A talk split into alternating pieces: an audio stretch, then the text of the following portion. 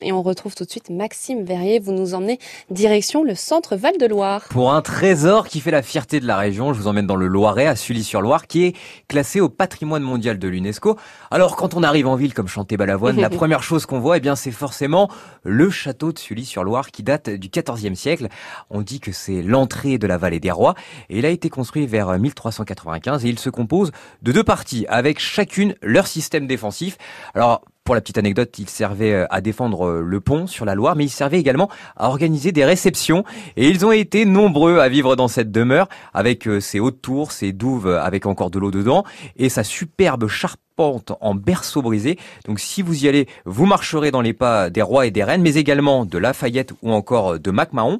Mais le château a accueilli également Voltaire, qui était très ami avec le duc de Sully. Il a été exilé dans ce château après son séjour à la Bastille. C'est là où il a écrit Artémise en 1720, qu'il avait présenté d'ailleurs dans la salle d'honneur du château. L'autre personnalité historique qui a séjourné, eh bien, c'était la fameuse Jeanne d'Arc. Ah la oui. première fois, c'était en 1429, quand elle a rejoint la cour de Charles VII après avoir libéré Orléans. Et elle reviendra un an après, avant de se faire capturer par Georges de la Trémouille pour terminer dans les mains des Anglais avec le destin qu'on lui connaît. Et la particularité de ce château, c'est aussi son jardin. C'est même un parc naturel qui s'étend sur 42 hectares. Il est constitué de deux parties. La première, c'est le domaine historique édifié à partir du 15e siècle, qui était anciennement les jardins du château, qui se termine à l'est par la Sange et au sud, eh bien, c'est une zone naturelle. Ce sont euh, les étangs de Marson. Et ces étangs existeraient depuis une cinquantaine d'années et auraient été engendrés par l'extraction de matériaux après la Seconde Guerre mondiale.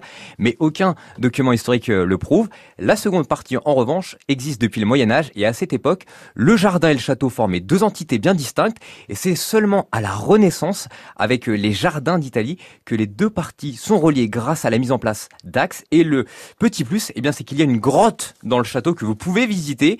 Et euh, si vous vous baladez là-bas, vous pourrez vous émerveiller devant 89 euh, espèces d'oiseaux qui vivent. Donc euh, n'hésitez pas, si vous passez Mm. euh, du côté de Sully-sur-Loire, à nous envoyer euh, eh bien, des photos de ce magnifique parc naturel du château de Sully-sur-Loire. Ouais, ça donne envie en tout cas d'aller y faire un tour.